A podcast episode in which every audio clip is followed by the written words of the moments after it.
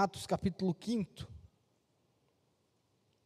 Nós vamos continuar, nós vamos ler o versículo 12, nós vamos ler até o versículo 7 do capítulo 6. Uma leitura bastante longa, por isso peço, peço que os irmãos prestem atenção, mantenha, tenham suas Bíblias abertas ou ligadas. E eu vou ler só o versículo 11, só para a gente entender o final do parágrafo anterior e a gente continuar a leitura. Diz assim: E sobreveio grande temor e toda a, a, a toda a igreja e a todos quanto ouviram a notícia desses acontecimentos. Muitos sinais e prodígios eram feitos entre o povo pelas mãos dos apóstolos. E costumavam todos reunir-se de comum acordo no pórtico de Salomão.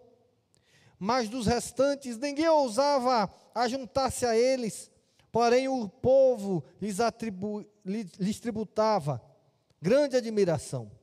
E crescia mais e mais a multidão dos crentes, tanto homens como mulheres agregados ao Senhor, a ponto de levarem os enfermos até pelas ruas e os colocarem sobre o leito e macas, para que ao passar Pedro, ao menos a sua sombra se projetasse em alguns deles. Afluía também muita gente das cidades vizinhas a Jerusalém, levando doentes e atormentados de espíritos imundos, e todos eram curados. Levantando-se, porém, o sumo sacerdote e todos os que estavam com ele, isto é, a seita dos saduceus, tomaram-nos, tomaram-se de inveja. Aprenderam e prenderam os apóstolos e os recolheram à prisão pública. Mas de noite um anjo do Senhor abriu as portas do cárcere e, conduzindo-os para fora, lhes disse: Ide e apresentai-vos no templo, dizei ao povo todas as palavras desta vida. Tendo ouvido isto, logo ao romper do dia, entraram no templo e ensinaram. Chegando, porém, o sumo sacerdote e os que com eles estavam convocaram o sinédrio e todo o senado dos filhos de Israel e mandaram buscá-los no cárcere. Mas os guardas, indo, não os acharam no cárcere. E tendo voltado, tendo voltado, relataram, dizendo: Achamos o cárcere fechado com toda a segurança, e as sentinelas nos seus postos juntos às portas, mas abrindo-as, ninguém encontramos dentro. Quando o capitão do templo e os principais sacerdotes ouviram essas informações, ficaram perplexos a respeito deles e dos que viria a ser isto. Nesse inteirinho, alguém chegou e lhes comunicou: Eis que os homens que recolhestes do cárcere estão no templo ensinando o povo. Nisto, indo o capitão e os guardas, os trouxeram sem violência, porque temiam ser apedrejados pelo povo. Trouxeram-nos, apresentando-os ao sinédrio, e o sumo sacerdote os interrogou, dizendo: expressamente vos ordenamos que não ensinasse nesse nome. Contudo, encheste Jerusalém de vossa doutrina, e quereis lançar sobre nós o sangue deste homem. Então Pedro e os demais apóstolos afirmaram: Antes importa obedecer a Deus do que aos homens. O Deus de nossos pais ressuscitou a Jesus, a quem vós matastes, pendurando-o no madeiro. Deus, porém, com a sua destra, o exaltou a príncipe e salvador, a fim de conceder a Israel arrependimento e remissão dos pecados. Ora, nós somos testemunhas desses fatos, e bem assim o Espírito Santo que Deus outorgou aos que lhe obedecem.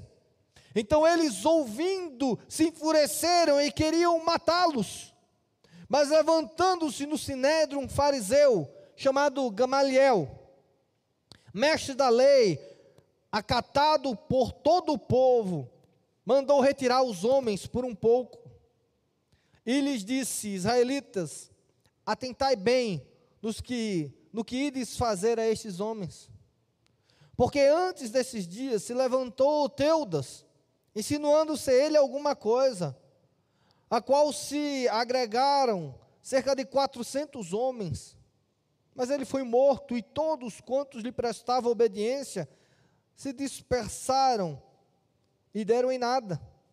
Depois desse, levantou-se Judas, o galileu, nos dias do recenseamento, e levou muitos consigo, também este pareceu, pereceu. E todos quanto lhe obedeciam, lhes foram dispersos.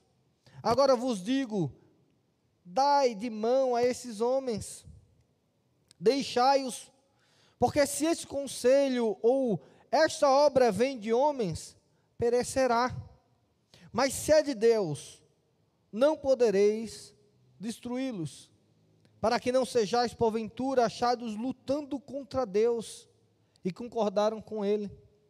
Chamando os apóstolos, açoitaram-nos e ordenaram-lhes que não falassem em nome de Jesus. E soltaram. E eles se retiraram do sinédrio, regozijando-se por terem sido considerados dignos de sofrer afrontas por esse nome. E todos os dias, no templo e de casa em casa, não cessavam de ensinar e de pregar Jesus, o Cristo. Ora, naqueles dias, multiplicando-se o número dos discípulos, houve murmuração dos helenistas contra os hebreus, porque as viúvas deles estavam sendo esquecidas na, na distribuição diária.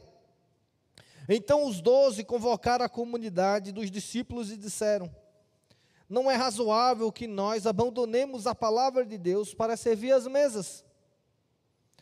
Mas, irmãos, escolhei dentre vós sete homens de boa reputação, cheios do Espírito Santo e de sabedoria, aos quais encarregaremos desse serviço. E quanto a nós, nos consagraremos à oração e ao ministério da palavra. O parecer, o parecer agradou a, todas a, a toda a comunidade. E elegeram Estevão, homem cheio de fé e do Espírito Santo, Filipe, Prócoro, Nicador, Nicanor, Timão, Pármenas e Nicoléu, prosélito de Antioquia apresentaram-nos perante os apóstolos, e estes, orando, lhes impuseram, lhes impuseram as mãos. Crescia a palavra de Deus, e em, Jeru, em Jerusalém se multiplicavam o número dos discípulos. Também muitíssimos sacerdotes obedeciam à fé. Amém? A leitura é um pouco longa, porque o restante do capítulo 5 já é um assunto que a gente já tem falado, porque, como a gente falou no domingo passado, meus irmãos, e só relembrando, trazendo a nossa memória isso, ah, o capítulo 4, ele termina de uma maneira grandiosa. Veja, o capítulo 4 é o início da perseguição à igreja. É, começa com Pedro e João curando um, um, paralítico no meio do templo, e aquilo criou um, um reboliço enorme. E aí Pedro começa a pregar Jesus Cristo, e pela primeira vez Pedro é preso, e João por pregarem o evangelho, e lá diante dos líderes religiosos, eles continuam pregando o evangelho, e eles são ameaçados a não pregarem. E aí a, a Bíblia diz que muitos se converteram naquele momento e começa uma perseguição contra a igreja.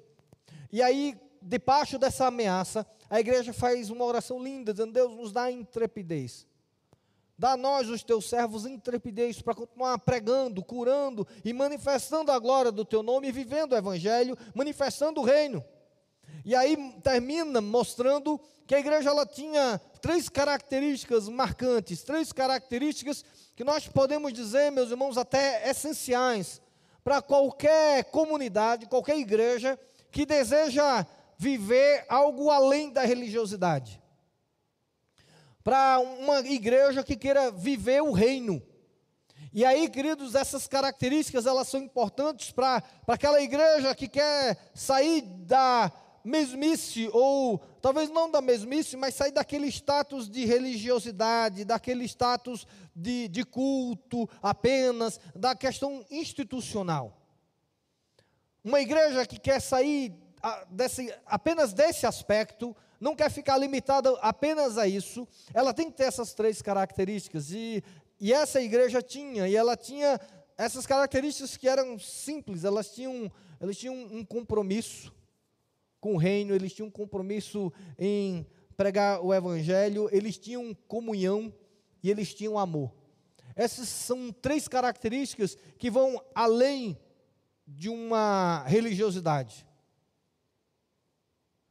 Além de algo meramente litúrgico, algo que não os classificam como uma igreja, mas se classificam como o reino de Deus.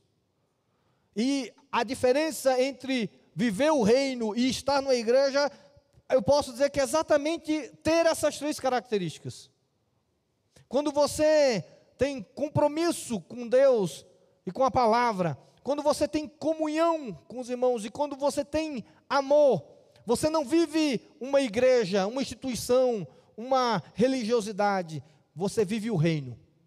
Você faz parte da igreja, mas você vive o reino. A sua ideia, a sua mente, o seu coração, o seu objetivo está focado no reino. E não na igreja, não na instituição, e não nas questões administrativas apenas. E de novo, não estou dizendo que elas não devam existir, existem, mas é diferente. Você pode estar numa igreja, você pode estar nos assistindo na internet, você pode ah, estar num hall de membros e você vai fazer parte da igreja. Mas você pode fazer parte da igreja e não estar vivendo o reino de Deus. Não ser um agente do reino de Deus. Você é apenas um número da igreja. Mas aquele que tem compromisso, comunhão e amor, ele vive o reino. Agora, querido, se você vive o reino, você tem que estar envolvido na igreja. Não existe a ideia de que eu vivo o reino e não estou numa igreja local, não estou numa igreja física, não estou na instituição. Não, aquele que vive o reino está dentro também da instituição. Agora, quem está na instituição não necessariamente está no reino. E a gente viu que vivendo essas três características, agora, desde o finalzinho, no começo do capítulo 5 até agora o começo do capítulo 6, a igreja vai, vai, ela vai lidar com problemas, com dificuldades. Ela vai se levantar questões que ela precisa resolver. Porque no capítulo 5 começa com uma palavrinha dizendo entretanto. Ou seja, a, a igreja vivia bem, a igreja estava crescendo, a igreja era cheia do Espírito Santo, mas havia entretantos. Porque sempre vai haver entretantos na nossa vida, na nossa vida cristã. A vida cristã não é um mar de rosas não uma vida perfeita, sem problemas, sem desafios, sem questões existenciais que precisam ser resolvidas. E Lucas, ao registrar, deixa claro isso. A igreja cheia do Espírito Santo crescia, fazia milagres e, e coisas, e a mão de Deus estava sobre eles, e o poder de Deus era manifestado através deles, e mesmo assim havia entretantos. Mesmo nessa igreja que era cheia do Espírito Santo, cheia de intimidade, uma igreja que era atrevida, que ela tinha ousadia, ela pregava evangelho, havia entretantos. Porque existe entretantos na nossa vida e na nossa vida cristã também. E a gente precisa aprender que a igreja não é o local de pessoas perfeitas e de um ambiente perfeito. A gente precisa entender que ser cheio do Espírito Santo não significa ter uma perfeição plena de vida. E veja, queridos, quando eu estou falando perfeição, eu, ou a falta de perfeição, eu não estou falando em pecado. Porque existe uma diferença entre ter problemas, entre ser imperfeito, entre até ter erros, e entre ter pecado. Errar é uma coisa, pecar é outra coisa. Você pode errar, você pode pegar uma prova e ter uma questão muito difícil e fazer ela errada, você errou. Você cometeu um erro. Isso não necessariamente é pecado. E a gente começa a confundir, porque a gente acha que a, a vida de santidade, uma vida sem pecados, é uma vida sem erro, uma vida sem equívocos, uma vida sem entretantos. E aí a gente quer começar a viver uma vida que não existe. Porque por mais, melhor que você seja, por mais cristão que você seja, por mais cheio de Espírito Santo que você seja, por mais cheio de Deus nós sejamos, sempre vai haver entretantos na nossa vida. Agora, nós somos uma geração que não sabe lidar com os entretantos. Nós não sabemos lidar com os erros, com os equívocos, com os problemas que são comuns e que vão acontecer no nosso dia a dia. Nós somos uma geração que não consegue lidar bem com o erro, que não sabe lidar com suas falhas, não sabe reconhecer os seus erros, não sabe reconhecer suas limitações, não sabe lidar bem com o erro. Nós somos uma geração que acha que o perfeito é possível. E aí, quando o perfeito não vem, a gente se decepciona, a gente se milindra. E aí nós somos uma geração extremamente milindrosos. Porque, ah não, você errou, você falhou comigo, você agiu de uma maneira que não devia agir, e mimimi, mimimi, e começa as questões mais é, absurdas no meio do reino de Deus. Porque somos milindrados, porque não entendemos que existem entretantos. Queremos ser coroados, queremos ser perfeitos, queremos que tudo aconteça de uma maneira perfeita, como se isso fosse o Evangelho. E aí, para que isso seja realidade, a gente também acha que é perfeito. Eu vou tentar mostrar isso. A gente se acha tão perfeito que se eu perguntar a você se você é um pecador, você vai dizer sim, eu sou um pecador. Mas se eu pedir para você nomear o seu pecado, você vai ter dificuldade. Eu posso perguntar, Milka, você é pecador? Eu tenho certeza que a Milka vai dizer, muito, sim. Mas se eu perguntar assim, e qual é o pecado? Talvez ele tenha dificuldade de nomear. Porque a gente está confundindo entre ser falho, ser limitado e pecador. São coisas distintas. Quando eu falo que eu sou pecador, o que eu estou dizendo é que eu cometo pecado. Que tem pecados na minha vida que eu comento. Quando eu estou dizendo que eu sou pecador, eu não estou dizendo que eu sou falho, que eu cometo erros. Dá para entender a diferença, meus irmãos? Porque às vezes a gente fala assim, você é pecador? Claro que eu sou. Mas na verdade a nossa resposta é: não, eu não sou perfeito. Eu cometo ainda erros. Eu ainda não cheguei à perfeição. E aí, por causa disso, a gente acha que é pecador. Não, meus irmãos, nós somos pecadores porque cometemos pecado. E o que é pecado? É pecado? É qualquer ato meu ou seu que vá de encontro à vontade soberana de Deus. E tem coisas na nossa vida que necessariamente não são pecado, porque não ofende a Deus, mas são equívocos. Por exemplo, você pode falar da minha roupa, pode ter sido um equívoco hoje. Mas dificilmente Deus ficou ofendido com a minha roupa. Eu lembro de um, um dia que vocês veio pregar, parecia o Coringa. E eu, a gente andava com os adolescentes, os adolescentes pelas costas, né? Disse assim, nossa, o pastor hoje veio de Coringa. Eu acho que era uma calça roxa, uma camisa bem, bem diferente. Você pode ficar ofendido com a roupa, não gostar da roupa. Você pode dizer assim, é, o pastor não foi tão feliz hoje na escolha né, da, do sapato, da meia, da calça, da camisa, do corte de cabelo. E isso é um erro. Mas isso não é um pecado. Você não pode dizer assim, eu sou um pecador, eu escolho a, a cor da roupa errada. Dá para entender a diferença, meus irmãos? Só que como a gente não, não consegue dif, diferenciar isso, a gente acha que a igreja e, e a nós devemos ser perfeitos no sentido de sermos a, a não perfeitos na perspectiva é isso, sermos perfeitos, sem erros. E nós somos, não fomos chamados para sermos perfeitos, nós somos chamados para sermos santos. Entenda isso, a perfeição nós vamos buscar, mas os erros nós vamos cometer. Mas nós somos chamados para sermos santos. A, a nossa missão não é ter nenhum erro na vida, a nossa missão é evitar os pecados. É neles que temos que concentrar, porque é eles que ofendem a Deus. Existem erros na vida e existem entretantos. E vai haver entretantos na sua vida e vai haver entretantos na nossa igreja também. E meus irmãos, eu quero dizer a você, não se escandalize com os entretantos da igreja. Não se escandalize quando as coisas da igreja não forem exatamente como você acha que deveria ser porque essa igreja é cheia de Deus, cheia do Espírito Santo, um modelo para qualquer geração, havia entretantos nela. E esses entretantos, a gente veio no domingo passado, que o primeiro dele foi a corrupção moral. O primeiro entretanto dentro da igreja foi que o diabo conseguiu entrar dentro do coração de Ananias e Safira. E aí, queridos, quando o diabo entra no coração de algum discípulo de Jesus Cristo, a depravação moral toma conta. Aí sim é um problema, porque aí sim existe pecado. Porque o diabo ele vem tentar colocar no meu coração e no seu coração um relativismo na perspectiva do pecado. Trazer que o pecado não é tão sério assim, e aí ao ponto dele tentar igualar o pecado a erro.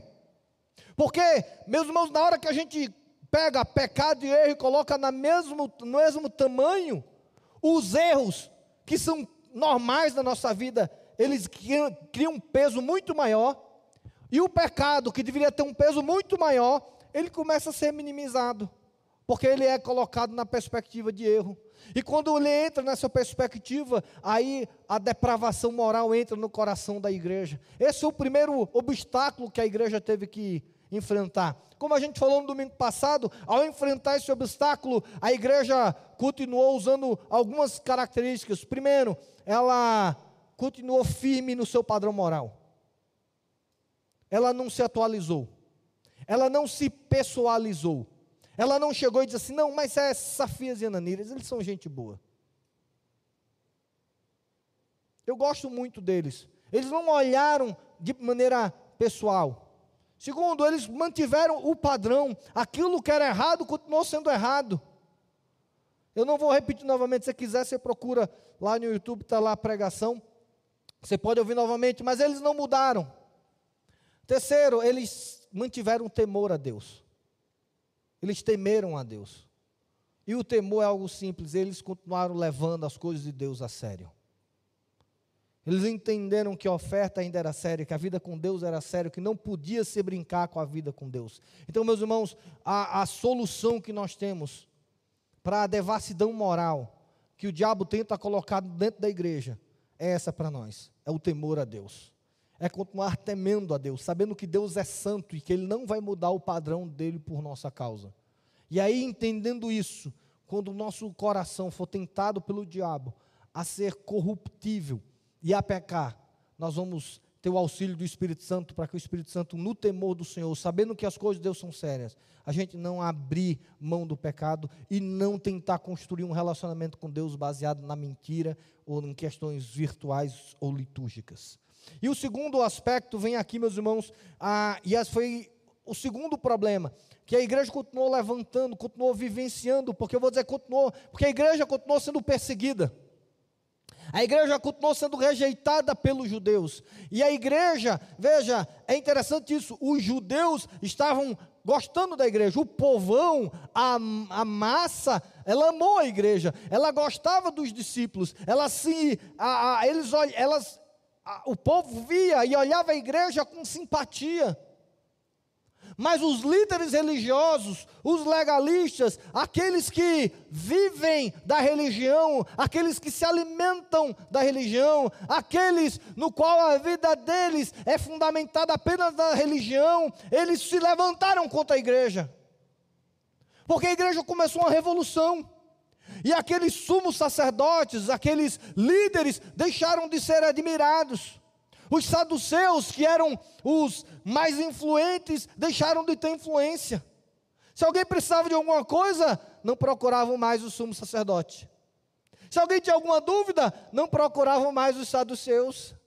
Se alguém tinha algum problema, o que é que faziam? Iam atrás de Pedro, iam atrás dos apóstolos, dos iletrados, daqueles que não tiveram a educação acadêmica necessária aqueles que não tinham o reconhecimento religioso necessário. Meus irmãos, nós precisamos entender que a igreja primitiva, mesmo tendo os apóstolos, ela não se tornou uma igreja clerical. Porque o, a, a perseguição que houve da igreja foi do clero, foi do alto clero, foi dos líderes religiosos, não eram daqueles que não conheciam a palavra de Deus, mas eram daqueles que, quando foram confrontados pela verdade de Deus, pela verdade de Jesus Cristo, se levantaram contra. Aqueles que se levantaram contra os apóstolos eram os mesmos que se levantaram contra Jesus Cristo. Tanto que eles disseram assim: olha, vocês estão continuando falando dessa doutrina aí, dessa doutrina falsa de vocês, da heresia de vocês, dizendo que nós matamos Jesus. nos acusando de ter matado Deus, o Messias. E aí Pedro diz assim: e, e foram vocês mesmos. E vocês mataram mesmo. Meus irmãos, a igreja ela foi perseguida por causa da pregação da palavra de Deus. Esse foi o segundo obstáculo que a igreja teve que vencer. Eles pregaram a palavra de Deus, proclamaram a palavra de Deus, e as pessoas se levantaram contra ela. Meus irmãos, deixa eu dizer isso a você. Se você pregar a palavra de Deus hoje, você vai continuar sendo perseguido. Você vai ser zombado no trabalho. Você vai ser ridicularizado pelas pessoas. Comece a falar da Bíblia e as pessoas vão começar a ironizar você. As pessoas vão começar a se distanciar de você. As pessoas vão começar a fazer piada de você. As pessoas vão começar a, a ridicularizar você. Você quer, acha que nós somos livres, querido, graças a Deus nós somos livres para pregar o Evangelho desde que ele esteja dentro de quatro paredes. Nós somos livres para pregar e para cultuar a Deus desde que seja em quatro paredes. Começa aí nas praças públicas e a pregar e a louvar, e você vai ver o quanto a perseguição ainda existe ao Evangelho de Jesus Cristo. O problema, meus irmãos, é que nós não somos perseguidos porque nós temos ficado dentro de quatro paredes por causa de uma perseguição informal. E aí eu não quero falar como se o mundo fosse contra a gente, não, queridos. O que eu quero falar de perseguição é a resposta natural a todo ímpio que ouve o evangelho de Jesus. Meus irmãos, deixa eu dizer a você, um som louco que um ímpio não aguenta é louvores a Deus. Porque, queridos, tem hora que eu não entendo. Tem uns vizinhos que reclamavam quando a gente cantava, quando a gente botava música de crente. E dizia que não aguentava essa música, o som era horrível. E aí eu fui ouvir as músicas dele, é 10 mil vezes pior do que a nossa. E aí, quando uma vez cheguei para o vizinho e falei assim: oh, Você não gosta da música que a gente canta na igreja? Você ouve esse lixo aí? Essa porcaria de música que você ouve, você acha bom, e quando a gente canta, você acha ruim? Nossa música tem muito mais qualidade. Nossa música tem, tem muito mais melodia do que isso aí que você está ouvindo. Até eu entender que, eu que o problema não era a música, o problema é a mensagem. O problema é o que a música diz. Aquilo incomoda o coração. E aí, por isso, meus irmãos, o vizinho que pode aguentar a farra do outro, pode aguentar a noitada dos outros, pode aguentar tudo, quando a igreja começa a cantar, ele começa a reclamar. Não é porque ele odeia você, ele odeia a mensagem do Evangelho. Começa a, colocar música alta em praça pública, cantando louvor, você vai ver como é, vai ser diferente. Como as pessoas vão ficar muito mais indignadas. Comece a pregar no seu dia a dia. E aí você vai ver como a perseguição à palavra de Deus não é perseguição, é rejeição. Essa é a palavra correta. Como a rejeição à palavra de Deus vai se tornar comum no seu dia a dia. Como você for falar da palavra, alguém vai dizer assim: não, não, não, esse negócio de Bíblia aqui a gente não fala, não. Como as pessoas vão rejeitar. E meus irmãos, a igreja continuou pregando o Evangelho do Senhor Jesus Cristo. Olha, e aí a, a oração deles de intrepidez com poder para curar, ela começa a se cumprir aqui. E a igreja fazia milagres, as pessoas eram curadas ao ponto, e veja, a Bíblia não diz que a sombra de Pedro curava, mas as pessoas tinham essa perspectiva, se pelo menos a sombra de Pedro, se isso acontecia ou não, a Bíblia não deixa claro, mas essa era a expectativa das pessoas. Porque tanta coisa Pedro estava fazendo, tantos milagres aconteciam na mão dele, quem sabe? E a Bíblia diz que todos aqueles que iam chegando diante da igreja eram curados, eram libertos. Isso ia agradando o povo. Mas, meus irmãos, entenda: se a igreja ficasse só curando, não ia haver perseguição contra a igreja. Eu garanto a você, se você for num, em qualquer lugar e começar a curar milhares de pessoas, ninguém vai te mandar embora. Eu garanto a você, se você chegasse no hospital e começasse a curar todo mundo do hospital, ninguém ia te mandar embora.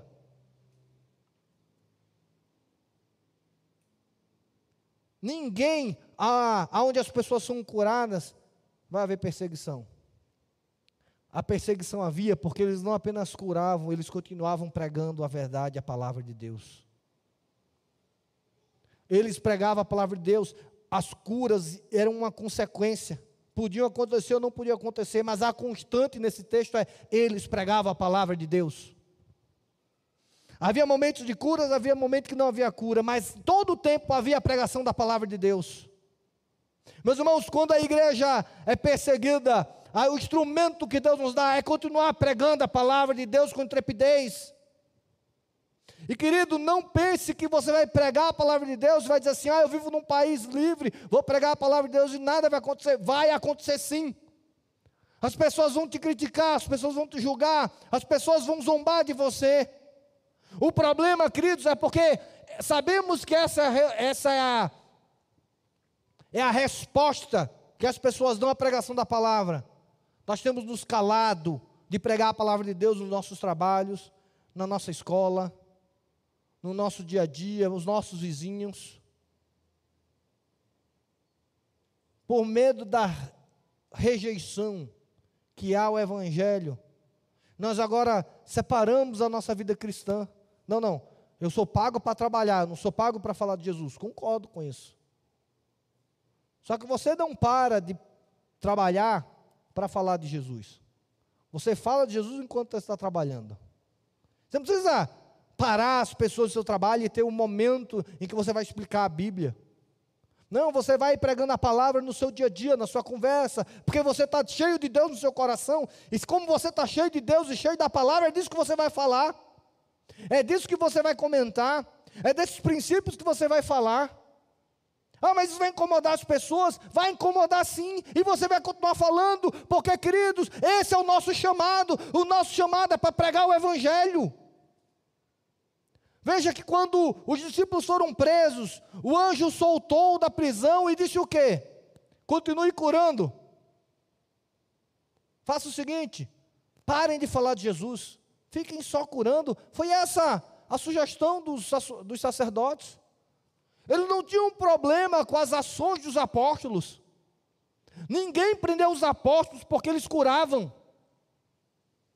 Ninguém prendeu os apóstolos porque os sinais de Deus iam com, iam com eles. Eles prenderam os apóstolos porque eles pregavam Jesus, o Cristo. Mas, meus irmãos, a verdade é simples: pregamos pouco de Jesus porque temos pouco de Jesus no coração. Porque um coração cheio de Jesus vai falar o tempo todo de Jesus, vai falar o tempo todo do Evangelho.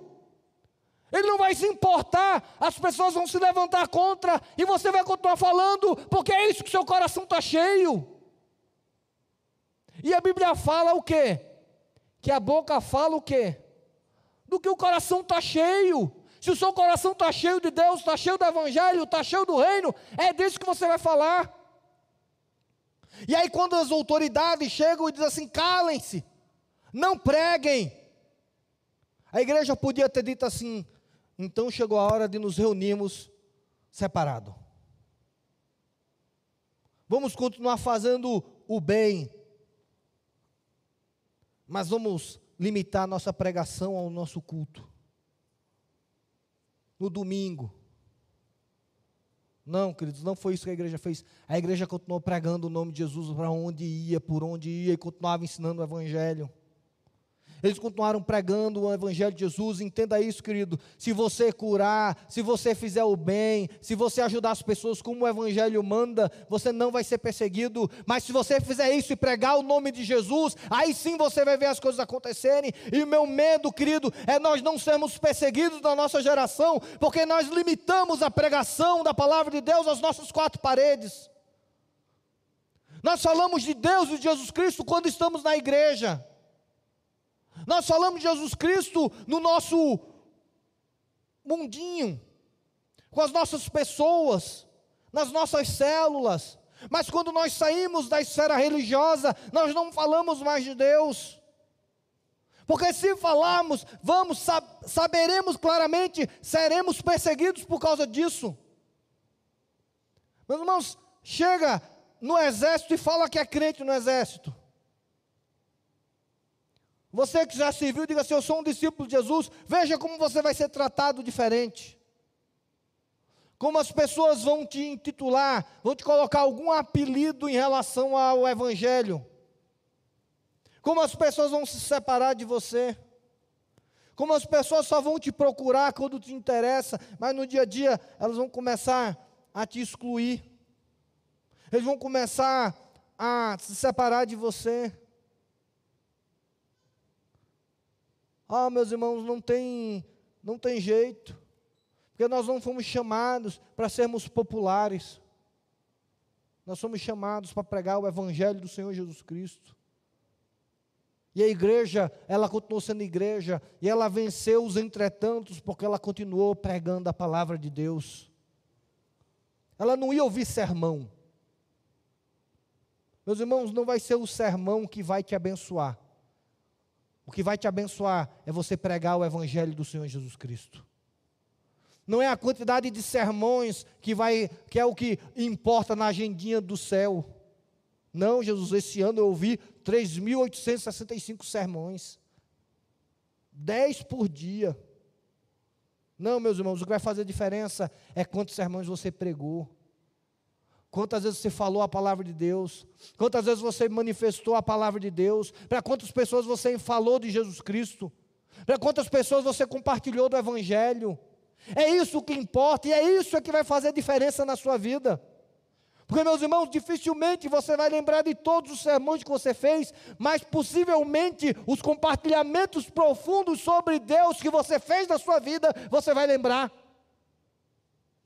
Quando você foi agente de Deus para passar uma mensagem, é totalmente diferente do que assistir um sermão. Ah, meus irmãos, ser usado por Deus através da pregação do Evangelho é algo ímpar, que só aquele que já foi usado por Deus para isso sabe falar. Por isso, meus irmãos, nós falamos discipule, porque discipular é compartilhar e falar de Jesus para as outras pessoas. Discipule, porque aí você vai ver rios de água viva fluírem através de você. Discipule e você vai ver coisas grandiosas acontecendo através de você. Veja, queridos, não tem sentido sinais sem pregação da palavra. E esse é o grande problema da nossa geração. E foi isso que Jesus criticou. As pessoas pediram sinais. E Jesus disse: Eu não vou dar sinais a uma geração incrédula. Vocês querem sinais, mas não querem a palavra de Deus. Vocês querem milagres, mas vocês não querem a verdade de Deus. E meus irmãos, não adianta você procurar uma igreja que tem sinais, coisas boas acontecem. Olha, aqui me tratam bem, aqui eu ganho coisas, aqui Deus vem e me cura, porque se não há pregação do Evangelho, não vem de Deus. E se é um meio evangelho pregado, não é o Evangelho de Jesus Cristo. A igreja foi igreja não porque curou, mas porque continuou pregando o Evangelho do Senhor Jesus Cristo. Porque quando você prega o Evangelho, você se compromete com o Evangelho. Deixa eu dizer uma coisa a você, querido. Se você é usado por Deus para curar alguém, você vai ser uma bênção naquela vida daquela pessoa, mas não há, não há compromisso nenhum de você com aquela pessoa. Você foi lá, você curou, a pessoa toca a vida dela. Mas se você prega o Evangelho a ela, se você discipula o Evangelho a ela, você tem um compromisso com Deus e com aquela pessoa. Veja, a sombra de Pedro curava, e daí? E daí? Ninguém foi salvo porque a sombra de Pedro curou. A igreja não cresceu das pessoas que foram curadas pela sombra de Pedro. O que mudou as pessoas foi a pregação do apóstolo Pedro enquanto a, a, a sombra curava.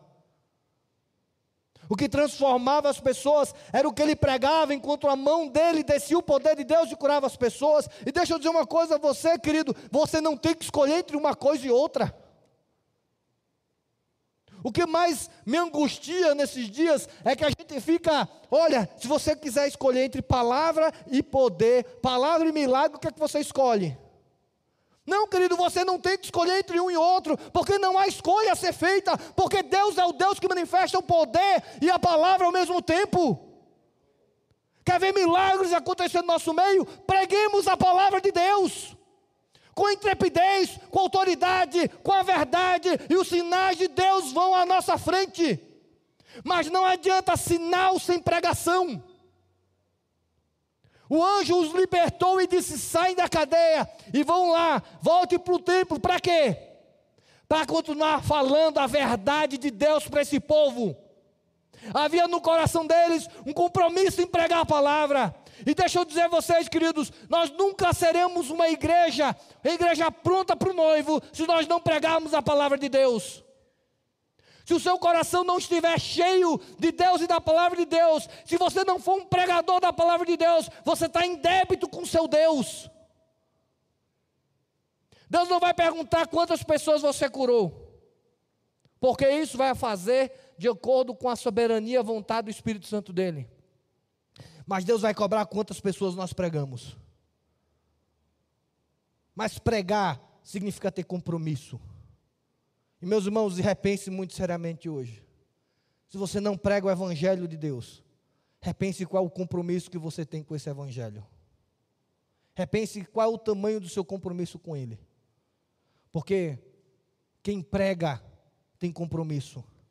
Quem tem compromisso, prega o Evangelho do Senhor Jesus Cristo. Havia entretantos na igreja, mas a igreja venceu os entretantos, porque ela continuou pregando a palavra de Deus. Ela entendia o cerne principal dela. Ela não precisava fazer reuniões enormes. Ela não precisava ficar perdendo tempo com coisas pequenas como nós perdemos, porque a missão dela era pregar o Evangelho de Deus. E aí, queridos, vem todo o capítulo 5 sobre isso, aí vem o conselho de Gamaliel, onde ele diz: não percam tempo com eles. Se for de Deus, vai continuar. E continuou, porque era de Deus. Mas havia algo, queridos, que eu quero chamar a atenção para você essa noite. Eu já não vou me alongar tanto. Domingo passado já era para eu ter dividido em duas etapas, hoje eu vou fazer isso. Gamaliel, o conselho de Gamaliel era o seguinte: Mas se é de Deus, não podemos destruí-los, para que não sejais porventura achados lutando contra Deus. Meus irmãos, meu querido, pare muito bem e reflita essa noite. Se algumas das suas críticas, alguns dos seus posicionamentos em relação à igreja, não significa que você está sendo achado lutando contra Deus. Não, pastor, estamos no meio de uma pandemia. Estamos no meio de uma pandemia, não podemos nos cultuar. Pense se você não está sendo achado lutando contra Deus. Ah, meus irmãos, que absurdo. A gente vai visitar pessoas no meio dessa pandemia, que responsabilidade. Veja, para que você não seja encontrado lutando contra Deus. E veja, queridos, não estou falando contra a instituição. Porque os apóstolos lutaram contra a instituição. A expressão antes importa obedecer a Deus do que aos homens é mais ou menos algo que você tem que dizer para mim, o seu pastor.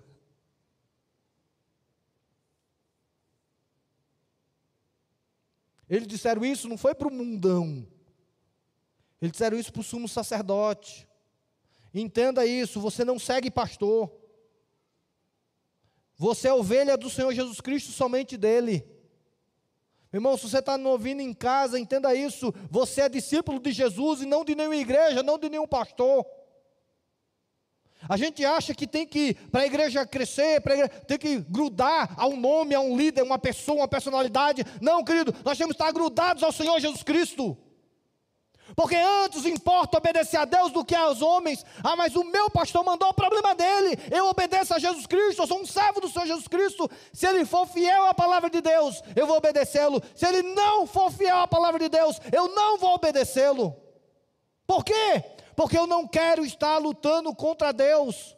Meus irmãos, deixa eu dizer uma advertência para você hoje à noite: cuidado, para que com suas opiniões pessoais, que não são baseadas na palavra de Deus, mas na sua história de vida, nas suas questões existenciais, nas suas questões de gostos, você não seja encontrado lutando contra Deus. Aqueles sumos sacerdotes se levantaram contra a igreja, mandaram calar. Cuidado, adulto, para quando você chega para o jovem que está muito empolgado, querendo pregar o evangelho, você vai dizendo: calma, cuidado, cautela. Não, veja bem, está tá radical demais, está tá indo demais. Cuidado para você não ser encontrado lutando contra Deus. Ah, meu filho quer ser pastor. Cuidado para você não ser encontrado lutando contra Deus. Quando em vez de entender de Deus se é essa missão para o seu filho, você fica dizendo, não, ótimo, seja pastor, mas olha, seja um pastor engenheiro, seja um pastor médico, seja um pastor advogado, seja um pastor alguma outra coisa. Cuidado, meus irmãos, nós, quando estivermos educando os nossos filhos, já não sermos pais que estão lutando contra Deus. Porque começamos a colocar na cabeça dos nossos filhos que eles têm que ter sucesso. Já falei isso uma vez, nós criamos nossos filhos para que eles sejam crentes de sucesso. E às vezes, quando a gente faz isso, a gente está lutando contra Deus. Porque nós fomos chamados para sermos crentes e ponto final. Não existe complemento. Ou o complemento seriam crentes fiéis, crentes obedientes, crentes profundos. Nós não fomos chamados para ter sucesso nesse mundo. Nós somos chamados para sermos servos fiéis ao príncipe salvador das nossas vidas. Cuidado, meu irmão, para suas críticas e nelas você não ser se encontrado lutando contra Deus. Porque às vezes a sua crítica contra a instituição, contra o pastor, contra um presbítero, contra um líder, na verdade é contra Deus. É contra o que é pregado, é contra o que é ensinado. E aí, às vezes, quando você na palavra não consegue refutar, você começa a se levantar contra os seus líderes, apenas por se levantar apenas por receio, apenas por inveja. Não, querido, cuidado para que na sua crítica e na sua língua você não seja encontrado lutando contra Deus. Gamaliel levantou e disse para aqueles homens: Olha, cuidado, porque se Deus, e se Deus quiser, vai continuar. Não, não se encontre lutando contra a obra de Deus, é isso que ele quis falar. Meu irmão, você tem todo o direito para ir no nova unção. Mas cuidado para você não estar sendo encontrado lutando contra Deus. Com as suas palavras, com a sua conversa, com o que você fala para o outro. Se Deus disse que você não precisa ir, que você não pode ir, meu irmão, fique em paz. Mas cuidado para que você não chegue para o seu vizinho e comece a dizer assim: olha só, você vai para nova unção? Como assim? Olha, a vacina está aí. Tá, saiu agora. Daqui a três meses está todo mundo vacinado. O que são três meses? Querido, três meses pode ser o tempo de vida que você tenha nessa vida. Faltam só três meses para a vacina. Porque vamos ser irresponsáveis. Irresponsáveis por quê, queridos? Porque nós queremos parar alguns dias para ouvirmos a palavra de Deus. Ah, mas isso é radicalismo. Cuidado, meu irmão, para que o seu coração não esteja lutando contra as coisas de Deus, porque você tem uma opinião formada acerca de coisas que não estão relacionadas com o Evangelho. Meu irmão, cuidado para você não ser encontrado lutando contra Deus quando acha um absurdo a igreja se reunir, mas você vai para o supermercado, você vai para o restaurante. Cuidado, meu irmão, para que o seu, sua ideologia política, social, não faça de você alguém que esteja lutando contra Deus. Muitas vezes, querido, quando nós queremos colocar nossas opiniões na igreja, nos encontramos lutando contra Deus. Meus irmãos, não é, não é de menor, e por isso eu vou terminar com isso aqui, eu ainda continuar com outro problema que acabou com os, os diáconos, mas isso fica para a próxima semana. Não, cuidado, querido, para que a sua fofoca, o seu comentário, não seja de alguém que está lutando contra Deus. O seu comentário ele vai destruir, ele vai minar, ele vai corromper. Cuidado quando você vai falar dos seus pastores, para que isso não seja alguém lutando contra Deus. Às vezes, meus irmãos, comentários simples como assim: Ah, eu gosto muito mais do pastor Nilo do que do pastor Luciano, e eu concordo. Mas isso pode ser você lutando contra o Evangelho, porque nós não estamos aqui por causa do pastor Nilo, por causa do Luciano, por causa do Alcides. Às vezes isso traz tanto problema que às vezes a gente não tem ideia. Mas às vezes nós não temos tantos pregadores aqui na igreja. Um dos motivos é porque todo mundo quer comparar com Alcides. E aí, quem não é o Alcides, para subir aqui fica morrendo de medo. Porque faz assim, mas as pessoas estão acostumadas a ouvir o Alcides, como é que eu vou lá pregar? O que é que vão pensar de mim? O que é que vamos julgar? Porque a gente está nesse nível. E quando a gente começa a entrar nesse nível, entenda, podemos estar lutando contra o Evangelho. Porque nós estamos impedindo de termos mais pregadores, não por causa do Alcides, do Luciano, do Nilo, que seja, mas por nossa causa, porque nós julgamos de maneira cruel aqueles que querem trazer a mensagem do Evangelho. Cuidado, meus irmãos, para que suas preferências dentro da igreja não seja você lutando contra Deus. Porque Deus e o Evangelho é muito maior do que o Luciano, do que o Alciso, do que o Nilo, do que o seu líder de célula, é muito maior do que até você mesmo. Mas Gamaliel termina dando um conselho para os judeus, que ao não ouvirem, fez com que os judeus fossem rejeitados por Deus. Cuidado para que você não seja, não sejamos encontrados lutando contra Deus. E aí o apóstolo Paulo depois vai dizer que a raiz, ela foi o quê? A árvore foi cortada, porque lutaram contra Deus. Eles não ouviram o conselho de Gamaliel. Continuaram lutando contra Deus por suas questões pessoais, particulares, porque não foram para a palavra, porque não tiveram intimidade com o Espírito Santo. E aí Israel, que era a nação escolhida por Deus, para que o mundo todo visse Cristo através dela, hoje é uma nação que não conhece o Senhor Jesus Cristo, que rejeita o Senhor Jesus Cristo. Uma nação que tinha tudo para ser a nação que mais se gloriaria no último dia. Israel era para ser o local de maior festa na volta do Senhor Jesus Cristo. E provavelmente vai ser o local de maior tristeza. Porque Jesus Cristo vai voltar. E todos lá continuam lutando contra Deus. Porque continuam lutando contra o Evangelho do Senhor Jesus Cristo. Que Deus nos abençoe. E que permita que nós não sejamos encontrados lutando contra Ele. Mas pelo contrário, que Deus nos dê intrepidez para pregar o Evangelho. Irmão, eu te convido essa noite a você permitir que o evangelho pregado na sua vida saia dessas quatro paredes. Que você pregue o evangelho aonde você estiver. E se você for perseguido, a sua oração seja a mesma da igreja. Deus, dá ao teu servo intrepidez. E enquanto você for pregando, a mão de Deus vai estar sobre a sua vida. E você vai se abençoando as pessoas. Porque ao pregar, você vai se comprometer. Ao pregar, você vai ter comunhão. Ao pregar, você vai ter amor. Continue pregando o Evangelho. Nos entretantos da nossa vida, uma das soluções que temos é continuar pregando o Evangelho. Fora das quatro paredes. Fora do culto. Pregar no dia a dia. E pregar não é fazer sermão, é compartilhar da vida de Deus. Quanto mais de Cristo, e de Deus você tiver no seu coração, mais você vai compartilhar dele. Que o Senhor Jesus nos abençoe.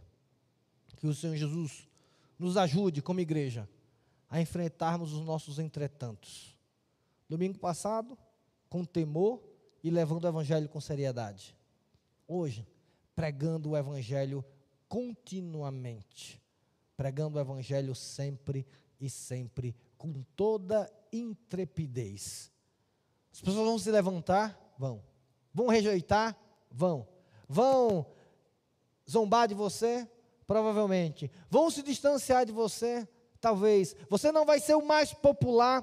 Provavelmente. Mas deixa eu dizer a você, você vai ver o poder de Deus sendo manifestado na sua vida e você vai ver vidas sendo transformadas e impactadas para a glória do Senhor Jesus Cristo. Você não vai frequentar a igreja, você vai ser um membro do reino de Deus para a glória de Jesus. Amém?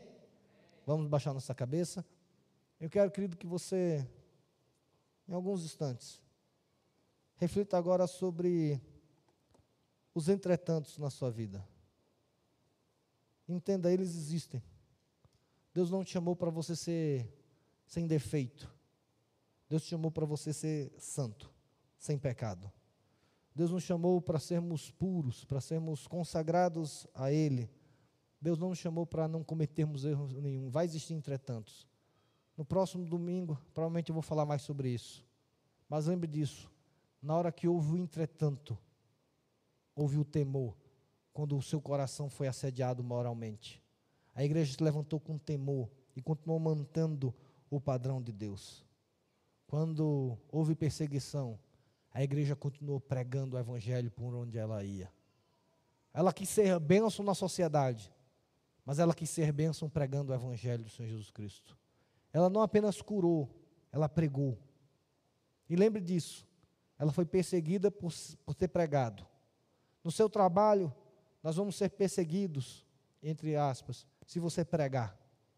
Se você só ajudar as pessoas, se você for aquele funcionário exemplar, você vai ser aplaudido, vai ser admirado, todo mundo vai gostar de você. Mas se você pregar o Evangelho, as pessoas vão começar a te criticar. Continue pregando o Evangelho, peça, peça ousadia a Deus para continuar pregando o Evangelho. Eu quero dizer isso, querido. O quanto você tem pregado o Evangelho é proporcional ao compromisso que você tem tido com esse Evangelho, ao compromisso que você tem tido com Deus. Se você prega, você tem compromisso.